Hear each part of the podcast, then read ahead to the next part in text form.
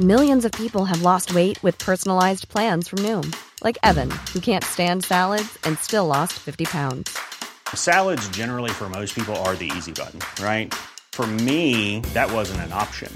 I never really was a salad guy. That's just not who I am. But Noom worked for me. Get your personalized plan today at Noom.com. Real Noom user compensated to provide their story. In four weeks, the typical Noom user can expect to lose one to two pounds per week. Individual results may vary.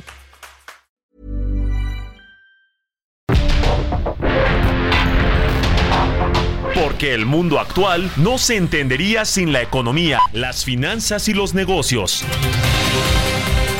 Acompaña a Mario Maldonado, el columnista de negocios más joven y objetivo del periodismo financiero en su programa. Bitácora de negocios. En resumen.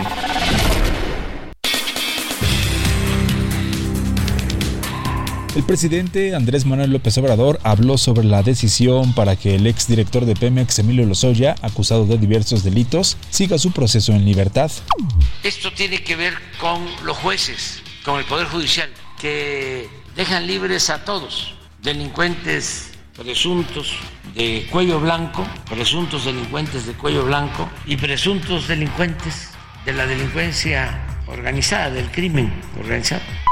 La Fiscalía seguramente va a apelar si es que lo puede hacer, pero es un asunto entre la Fiscalía y el Poder Judicial. Y la verdad, el Poder Judicial está podrido.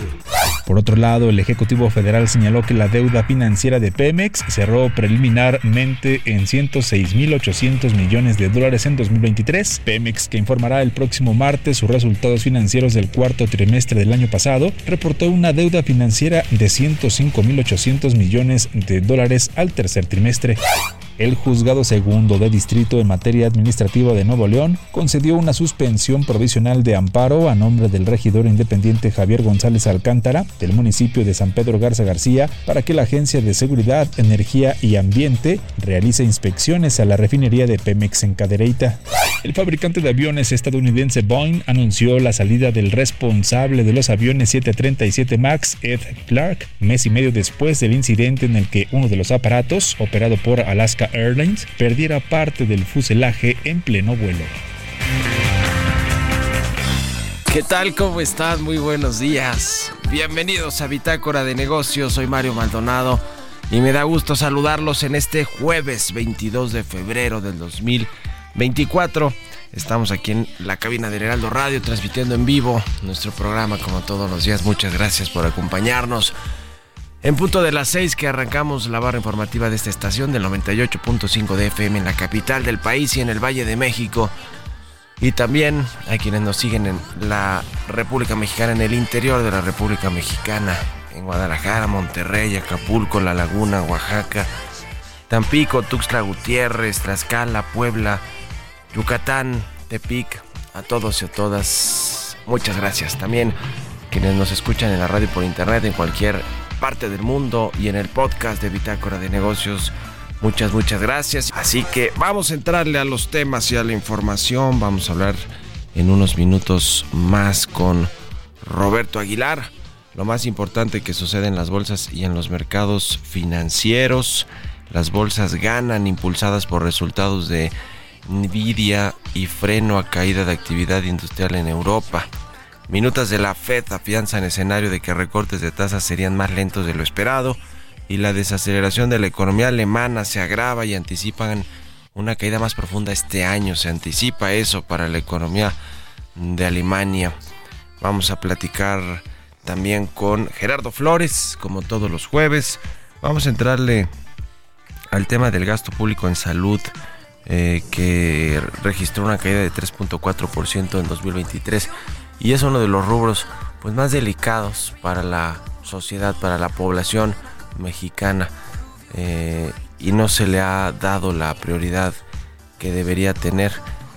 No solo en este gobierno, sino en otros, nunca se le ha dado la verdadera prioridad y dimensión de tener un sistema de salud fuerte, realmente de cobertura eh, total para la población, pero menos en este gobierno, ¿eh? muchísimo menos. Ha sido un desastre todo lo que tiene que ver con la adquisición de medicamentos, con los servicios de salud en, las, en las clínicas y en los hospitales del sector público, el IMSS, el ISTE, ahora Birmex que hace las compras de medicamentos y de otros insumos médicos. En fin, qué triste la verdad por porque es eso es eso es lo primero que hay que atender como gobierno, ¿no? Porque imagínate, sin salud pues no hay prácticamente nada que se pueda hacer para, para estar bien o para el bienestar, como diría el presidente. Le vamos a entrar a los detalles, vamos a hablar también con Juan Pablo López del Centro de Investigación Económica y Presupuestaria sobre los gastos fiscales ante el nearshoring. Vamos a hablar más de todo este asunto de la relocalización de inversiones en México y de los eh, efectos que tienen también en términos financieros y fiscales para México. Hablaremos además con Orlando Corona, presidente del Comité Nacional de Seguridad Social del IMEF, sobre la propuesta de reforma constitucional al sistema de pensiones de México. Dice el IMEF que no tiene sostenibilidad financiera. Y bueno, vamos a entrarle también a otras de las reformas. Eh, y vamos a hablar de otros asuntos, así que quédense con nosotros aquí en Bitácora de Negocios de aquí hasta las 7. Vámonos a otro tema. El editorial.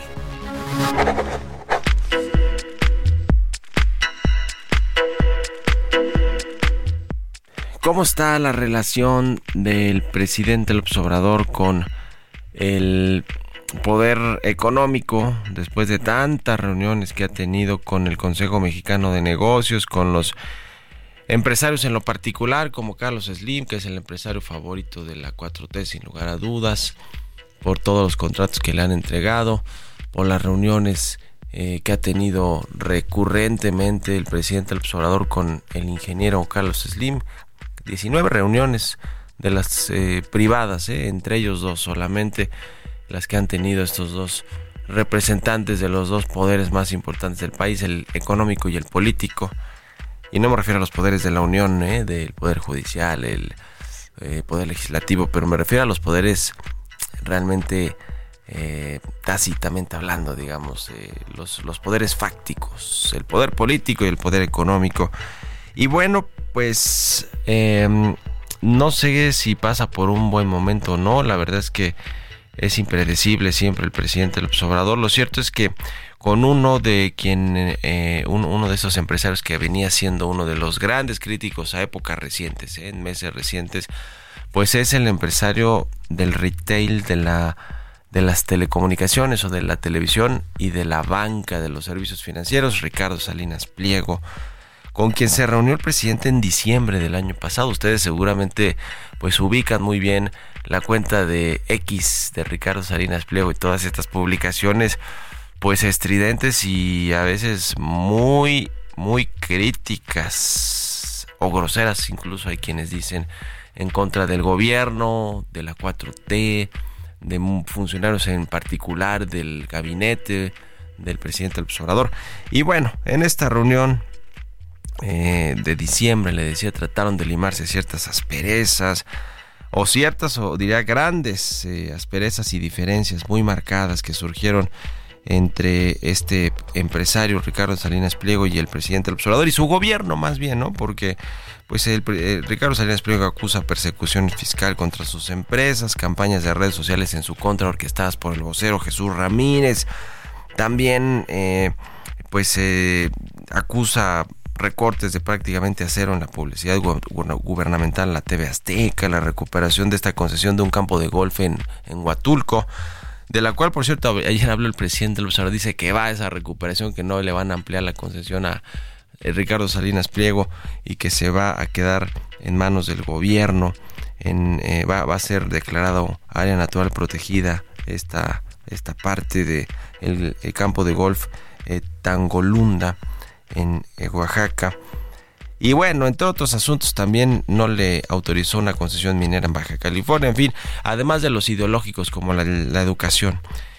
Eh, el presidente le dijo que no era un tema personal, que eran algunas de las políticas de su gobierno y de los funcionarios que trabajan para su gobierno, que no iba a continuar esta persecución, pero no pasaron unos días de esta reunión para que en redes se desatara de nueva cuenta una campaña en contra del Banco Azteca.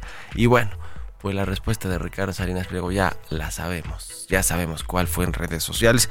Y bueno, ayer además el presidente habla de este asunto de que no le van a ampliar la concesión en el campo de golf, así que las cosas parecen haber regresado al estado en el que estaban antes de esta reunión de diciembre y de pronóstico reservado para el cierre de sexenio y sobre todo el día después de que el presidente salga del Palacio Nacional o deje la presidencia de la República de pronóstico reservado la relación que va a tener con muchos empresarios, incluidos dueños de medios de comunicación. ¿Ustedes qué opinan? Escríbanme en x arroba heraldo eh, arroba Mario Mal y en la cuenta arroba heraldo Heraldo de México. Heraldo de México es que también tenemos el Heraldo Radio y el Heraldo Televisión, pero en el Heraldo de México también está toda la información de lo que pasa aquí en la radio, en la televisión y en todo lo digital. Vámonos a otra cosa políticas públicas y macroeconómicas. Gerardo Flores ya está con nosotros como todos los jueves. Él es economista especializado en temas de análisis de políticas públicas, de telecomunicaciones. Mi querido Gerardo, buenos días. Hola Mario, muy buenos días. Un saludo para ti y para todo el auditorio. Gusto saludarte. Pues ya hablaba yo cuando presentaba tu tema de hoy del, del sector salud, pues que es de lo más triste, doloroso, porque pues la salud es lo primero, sin salud prácticamente pues no tenemos nada y el gobierno del presidente no le ha puesto mucha atención a este sector, o más bien cuando le ha querido meter las manos lo ha hecho para mal y está hecho un desastre todo este sector. ¿Cómo lo ves? Pues sí, así es, eh, pues muy de manera muy preocupante porque pues el, eh, está muy lejos de cumplirse para empezar la meta que el presidente ha reiterado de manera sostenida durante varios años, que es el de que al cierre de su sexenio tendremos un sistema de salud mejor que el de Dinamarca. Eh, y es evidente que eso pues no hay manera de que se pueda lograr y eso se ve reflejado en la forma en la que ha ejercido el gasto público en salud eh, tan solo el año pasado eh, lo que estamos viendo es que el, el gobierno fue pues no fue capaz de gastar lo que el Congreso le aprobó, que fueron 962 mil 369 millones de pesos para el 2023 y lo que se observa es en los reportes de finanzas públicas es que en el 2023 en realidad se ejercieron 800 mil millones de pesos, ¿no? Un, nivel sustancialmente menor al aprobado por el Congreso e incluso menor a lo que se erogó en 2023. Eh, entonces, eh, pues sí es, es muy preocupante eh, pues que, el gobierno no ha sabido gastar, hay que decirlo así, no ha sabido gastar en, en, el tema de salud y perdón y bueno ha quedado muy por debajo de las metas al grado que se considera que eh, el gasto de que la caída observada en 2023 respecto, por ejemplo, a lo que se gastó en 2022 es la caída más importante en los últimos 15 años en, en materia de salud, ¿no? Entonces, eh, hay signos preocupantes de que no se ha sabido gastar, eh, que no ha podido el gobierno cumplir con sus metas y seguramente eso tiene que ver con lo que tú has señalado de que pues eh, todos los programas que se han instrumentado pues, pues, en general lo que se puede decir es que han sido un desastre no desde desde el problema de las compras consolidadas de medicinas, eh, la desaparición del seguro popular, eh, en fin, eh, incluso la apuesta por la famosa vacuna patria que, que está muy lejos de ser pues algo que, que, que digamos que de lo cual pueda realmente estar orgulloso este gobierno porque pues realmente no se conoce cuáles son los alcances de la vacunación con ese con esa nueva vacuna ¿no? Eh, entonces, pues, en general, lo que podríamos decir al cierre de este sexenio, la evaluación en materia de salud, pues es que el gobierno quedó de ver y que quedó de ver porque no supo gastar eh, lo que había programado, ¿no? Pues sí, y, bueno, pues ya no cambió nada para este 2024, prácticamente eh, la reestructura que se le hizo a las compras de medicamentos y a el tratamiento de todo el sector salud de el INSABI de, eh, pues sí, el IMSS, Bienestar, el IMSS, el ISTE, pues ya no cambió nada. A ver si el próximo gobierno pues llega a darle una vuelta completa, un giro completo a la política de salud, porque pues la verdad es esa, esa sí, sí cuestan votos y yo creo que el presidente que es tan calculador en términos políticos electorales, pues no ha visto este asunto y, se empeña en que México va a ser como Dinamarca y en fin, toda esta narrativa que sabemos que tiene el presidente para decir que las cosas están bien, aunque no estén bien y los propios datos de su gobierno lo reflejen. Pero bueno, mi querido Gerardo, muchas gracias como siempre, un abrazo y muy buenos días. Un abrazo, Mario. Buenos días. Muy bien. Es Gerardo Flores. Síganlo en sus cuentas de redes sociales en X, Gerardo Flores R. Vamos a otro tema. Economía y mercados. Roberto Aguilar ya está con nosotros como todas las mañanas. Tempranito, mi querido Robert, buen día. ¿Qué tal Mario? Me da mucho gusto saludarte a ti y a todos nuestros amigos. Vaya sorpresa que dio la inflación. Fíjate que se esperaba 4.70, el dato final fue de 4.45 hasta la primera mitad de febrero, una tasa anualizada. ¿Cuál fue el motivo, mi estimado Mario? La caída del precio del jitomate, que había sido el causante justamente de las presiones inflacionarias, cayó más de 35% y esto ayudó justamente a compensar el aumento del gas LP.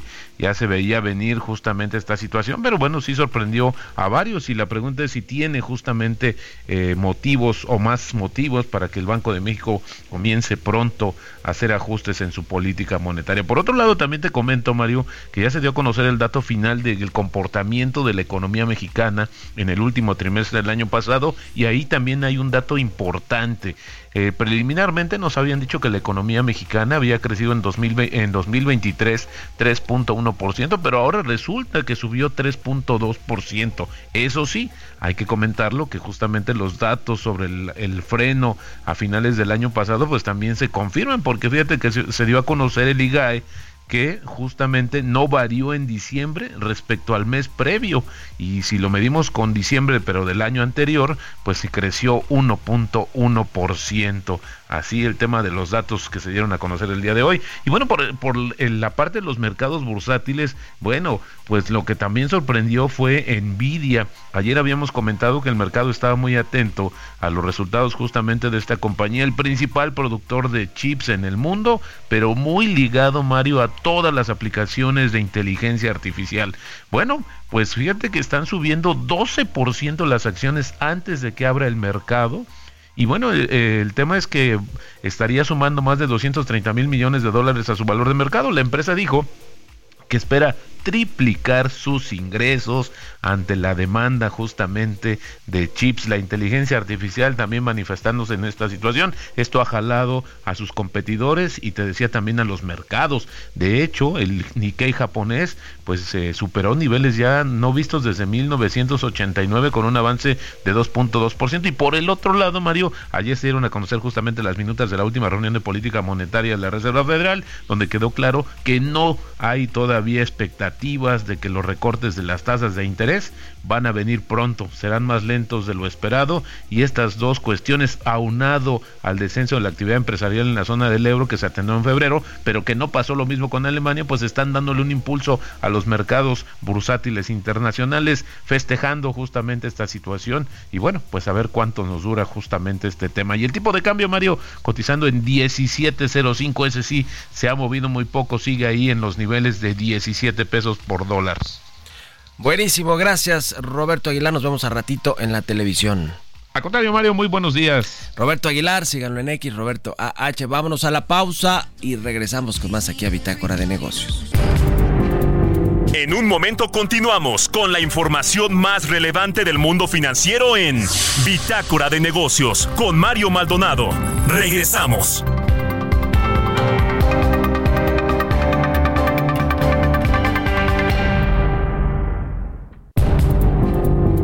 Estamos de vuelta en Bitácora de Negocios con Mario Maldonado. Ya estamos de regreso aquí en Bitácora de Negocios, 6 de la mañana con 32 minutos, tiempo del centro de México.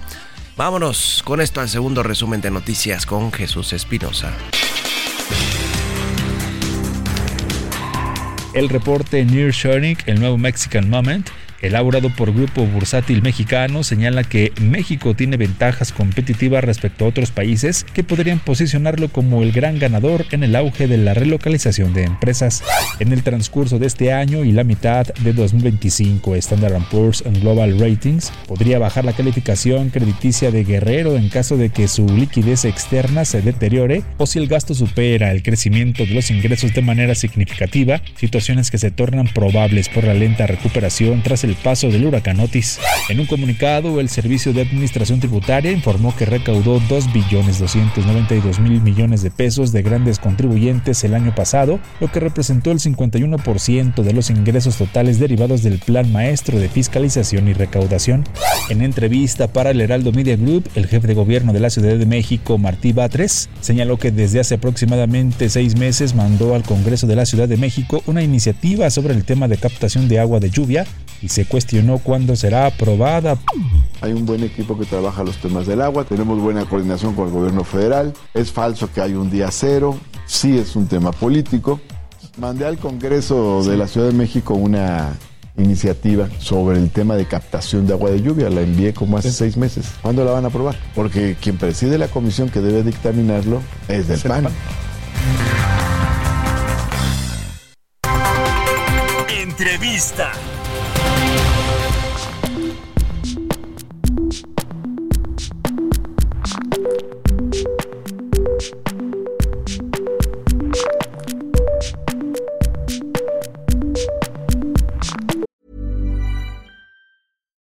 Deserves the best, and there's no better place to shop for Mother's Day than Whole Foods Market. They're your destination for unbeatable savings, from premium gifts to show-stopping flowers and irresistible desserts. Start by saving 33% with Prime on all body care and candles. Then get a 15-stem bunch of tulips for just $9.99 each with Prime. Round out Mom's menu with festive rosé, irresistible berry chantilly cake, and more special treats. Come celebrate Mother's Day at Whole Foods Market.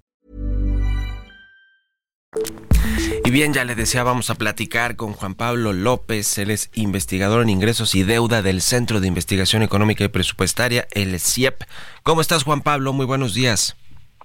Buenos días, Mario. Un placer estar aquí. Un saludo a ti y a todos quienes, a quienes nos escuchan. Gracias por estos minutos. Pues el tema del nearshoring sigue generando mucha expectativa en, en los eh, en México entre los inversionistas, los proveedores, todas las cadenas de, de, valor, de logística, los corredores industriales, los clústeres industriales que tiene México, pues por eh, los datos que muchas de las eh, pues organizaciones empresariales precisamente o gubernamentales han estimado que pueden llegar de inversiones este 2024 y el 2025, incluso ya que se reflejaron en el dato de inversión extranjera directa de 36 mil millones de dólares del 2023.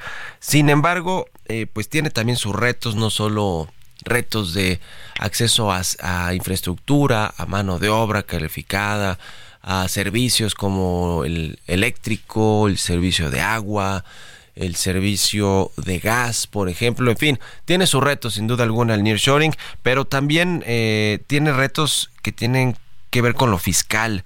Eh, hace unos meses, fue en octubre del año pasado que se aprobó esta deducción acelerada de inversiones en activos fijos para empresas que se estén instalando en el país, producto de esta tendencia del nearshoring. Y todo esto tiene sus retos para el gobierno, para las finanzas públicas. ¿Cómo están viendo el tema en el CIEP? Sí, bueno, como bien mencionas, fue justamente el 11 de octubre que se aprueban estos incentivos fiscales, que como bien mencionas es una depreciación acelerada. Y yo pienso que quien que nos escucha se preguntará qué es una depreciación acelerada. Y sí es importante entender cómo funciona este esquema.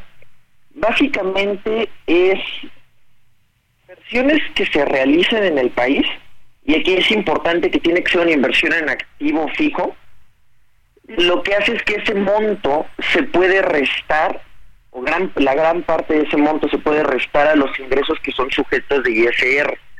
No es que se pague la menos impuestos sobre la renta del monto que se invirtió, sino que de la cantidad total a la que se le aplica la tasa del impuesto sobre la renta, esa sería la que se reduce. ¿Y cuál es la diferencia respecto a su esquema regular? Por lo general, cuando tú tienes una maquinaria, la depreciación es un tipo de gasto, lo que se va devaluando la maquinaria. Lo que hace la depreciación acelerada es que puedas quitar todo ese monto en un solo año, o en este caso es entre el 83 y 86%, en un solo año lo deduces todo. Entonces tiene un impacto en el corto plazo a las contribuciones que tengan las empresas que se dediquen principalmente a la manufactura y a una lista de actividades que declaraban en el decreto, que después de leerlas nosotros mm, notamos que incidiría sobre las actividades económicas de energía, de agricultura y de manufactura.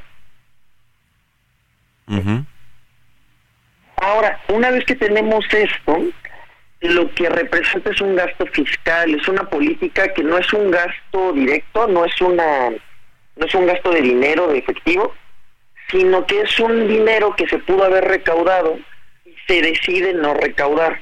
Y eso es lo que conocemos como un gasto fiscal. Y ahí es donde tenemos que empezar a tener ciertas consideraciones, tanto de la perspectiva fiscal como la perspectiva económica.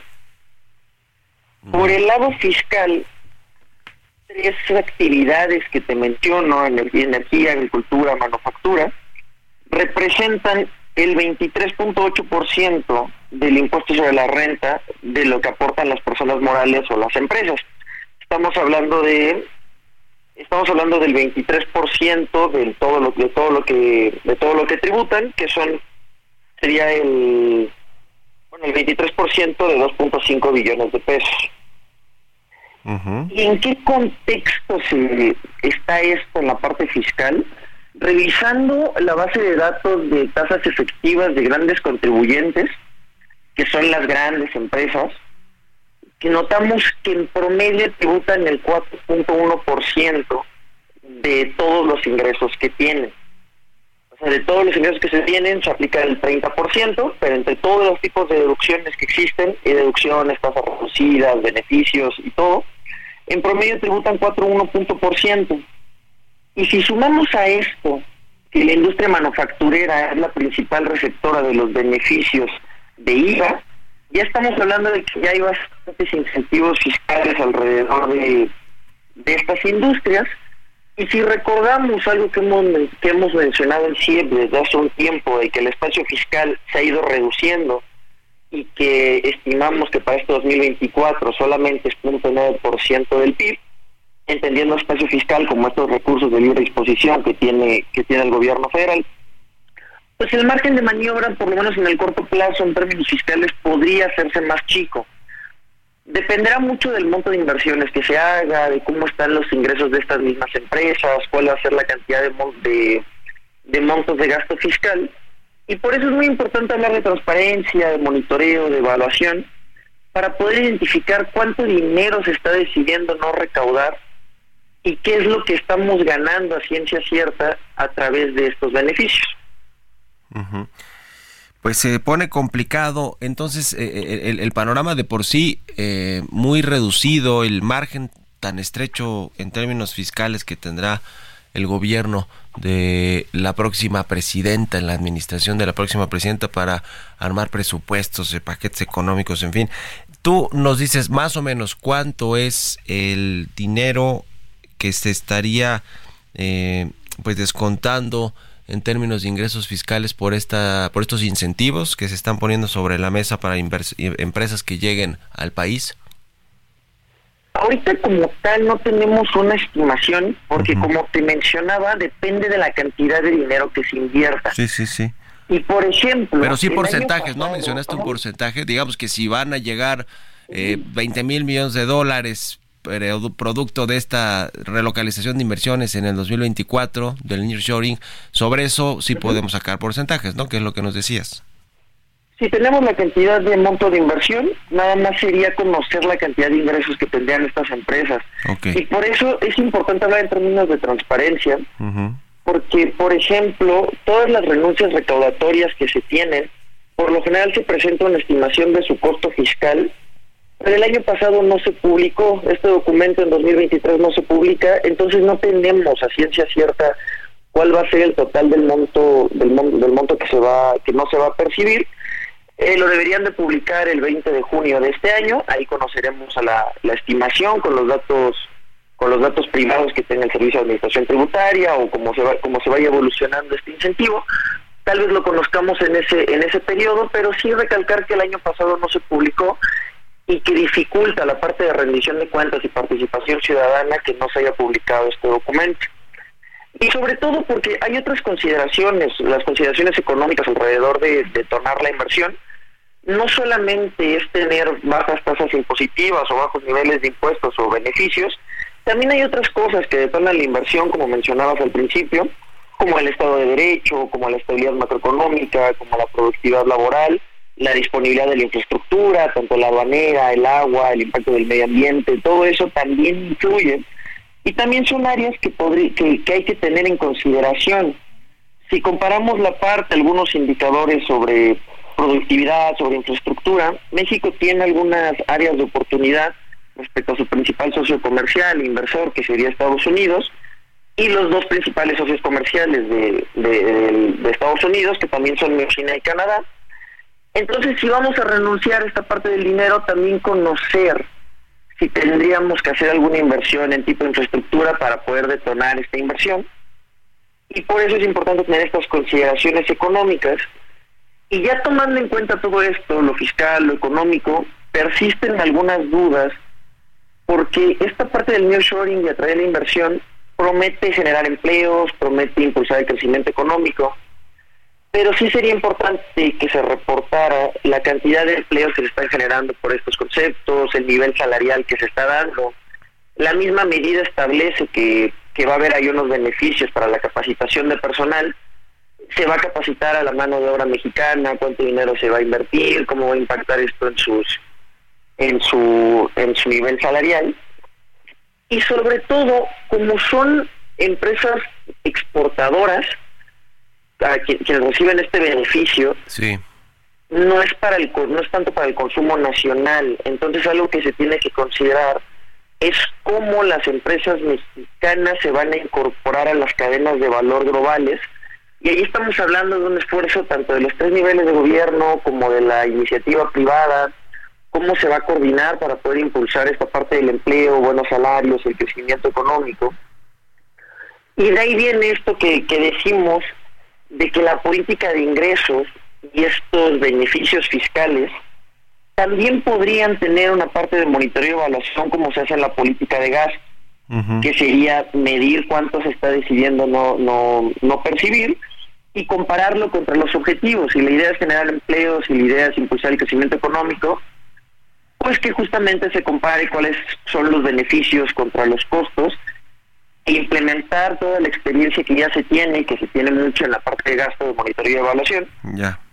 para poder conocer y poder hacer esta cosa costo efectiva y mejoraríamos la rendición de cuentas, la participación ciudadana y la efectividad de las mismas medidas. Bueno, pues ya veremos, porque como ya eh, lo comentamos, tiene sus oportunidades, pero también sus retos o riesgos, esta llegada de inversiones eh, en todos los sentidos, ¿no? Que no puedan funcionar, que eh, acusan a México de triangular con China, como en el caso del acero. Y bueno, pues por supuesto para las finanzas públicas y los ingresos del sector público que tanta falta van a hacer este año y, el, y los próximos con esos presupuestos tan elevados que está proponiendo el gobierno. Gracias, Juan Pablo López, por estos minutos. Seguimos en contacto y muy buenos días. Gracias a ti, Mario. Un saludo a toda tu audiencia. Que estés muy bien. Hasta luego. 6 con 46. Vamos con las historias empresariales. Historias empresariales.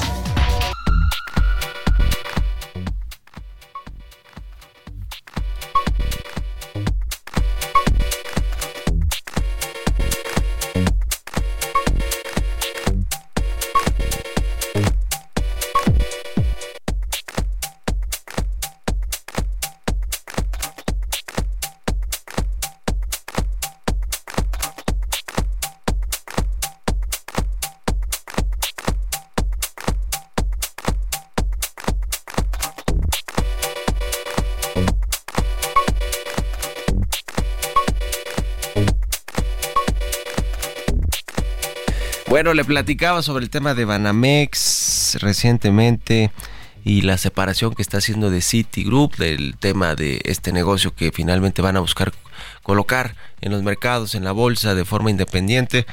Eh, y pues hubo muchos candidatos que quisieron adquirir este banco, no se pudo porque metió la cuchara el presidente López Obrador, que es la realidad como en todo.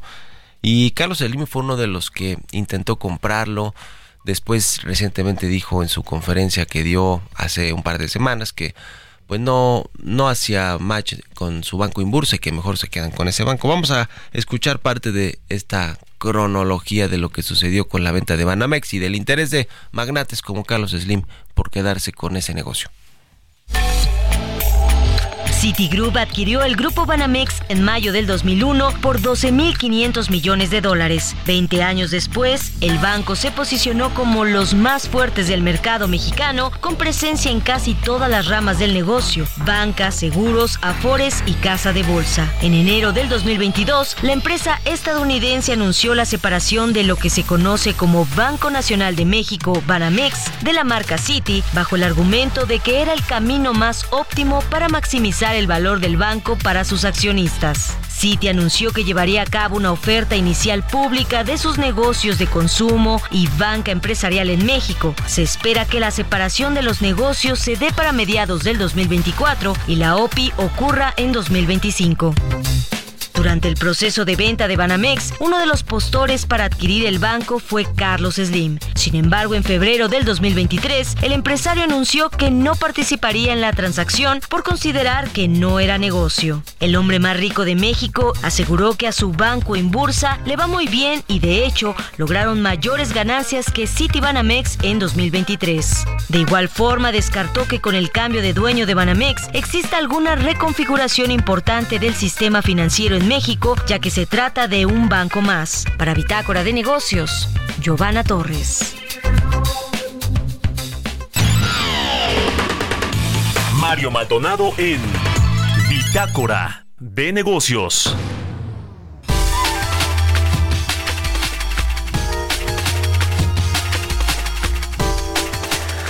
Y en, em, en, en, materia de reformas constitucionales, de lo que propuso el presidente López Obrador para modificar, eh, entre otras cosas, muchas otras cosas, el sistema de pensiones del país, vamos a platicar con el maestro Orlando Corona.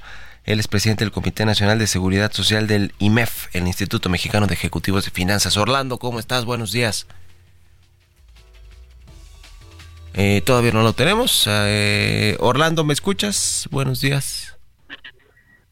Buenos días. Ahí nos escuchamos al parecer, si tú nos escuchas bien. Platícanos, por favor, eh, el análisis que han hecho en torno a esta iniciativa de reforma que propuso el presidente observador en materia de pensiones. Sí, con todo gusto, Mario. Mira, pues para empezar yo creo que vale la pena considerar que, contrario a lo que eh, se esperaba o a la expectativa que se anunció originalmente, ¿verdad? Esta reforma está acotada eso, eso habrá que, aclararlo. Sí, a, a, 9 millones de trabajadores, ¿ustedes traen más o menos ese dato?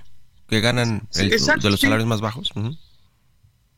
Sí, sí, más o menos ese, ese, ese, ese nivel, ¿verdad? Porque se había anunciado eh, específicamente que todos los trabajadores, ¿verdad?, iban a recibir una pensión equivalente al 100% de su sueldo que es lo que conocemos una tasa de reemplazo, al 100%, una tasa de reemplazo al 100%. Entonces, habría que, dejar claro, ¿verdad?, que no son todos los trabajadores, son este, parte de los trabajadores de la economía formal, pero tampoco son los, todos los trabajadores de la economía formal, son solamente aquellos afiliados al Seguro Social y al ISTE, pero también con una característica particular, aquellos que son de la generación afuera, es decir, los afiliados a partir de julio de 1997 en el caso del IMSS y a partir de, marzo del 2007 para el caso del ISTE. Desde luego también tiene que considerar que deban de cumplir con los requisitos que establece la ley para pensionarse. Entonces ya queda, digamos, muy acotado quienes podrían tener este, este beneficio. El tema también importante que hay que destacar es este, pues, eh, dónde, cómo se va a financiar. Eh, finalmente los, los temas de, pensiones, pues hay nada más dos esquemas, ¿no? Un esquema que conocemos como beneficio definido, que es que sabemos cuál, cuánto es lo que tiene que otorgarse de pensión y lo que no, y, lo que se deja un tanto variable es cuánto tenemos que aportar, que ese sería el caso cada vez que se anuncia que hay habría un 100% de, de reemplazo, eh, pues estamos hablando de un, sistema de beneficio definido. Entonces, eh, ¿cómo van los recursos? Como se plantea la iniciativa, pues de, algunos fondos, que ese es un tema también que preocupa, que llama la atención, porque no son recursos que sean permanentes, no son recursos incluso que estén disponibles en este momento, y esto pues genera también una incertidumbre en cuanto a la viabilidad financiera que se puede obtener en esos casos, ¿no? Ese es nuestro análisis. Nosotros consideramos, eh, eh, hemos hecho algunos cálculos muy globales en, los instantes del Comité Técnico Nacional de Seguridad Social y consideramos que, eh, si se tuvieran los recursos, ¿verdad?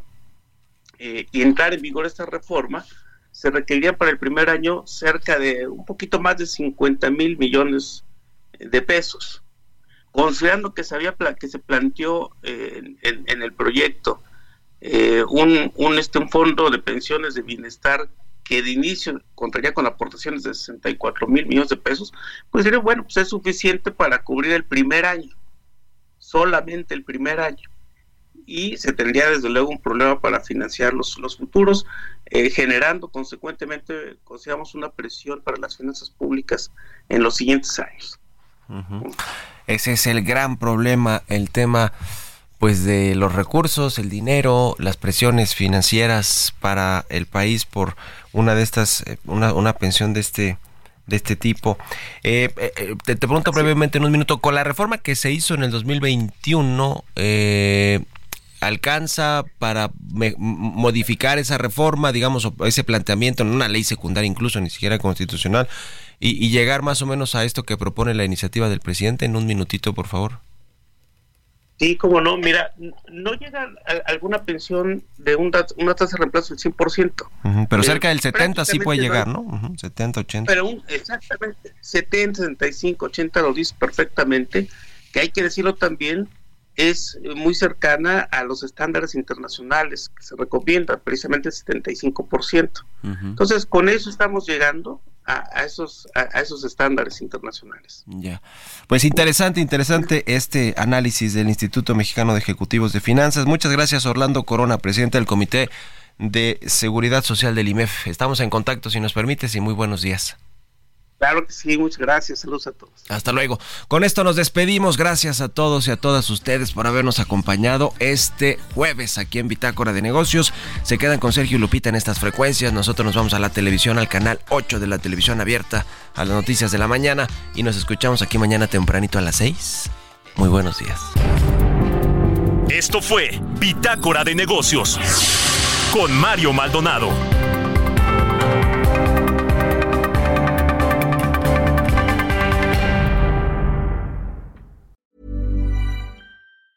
Mom deserves the best, and there's no better place to shop for Mother's Day than Whole Foods Market. They're your destination for unbeatable savings, from premium gifts to show-stopping flowers and irresistible desserts. Start by saving 33% with Prime on all body care and candles. Then get a 15-stem bunch of tulips for just $9.99 each with Prime. Round out Mom's menu with festive rosé, irresistible berry chantilly cake, and more special treats. Come celebrate Mother's Day at Whole Foods Market.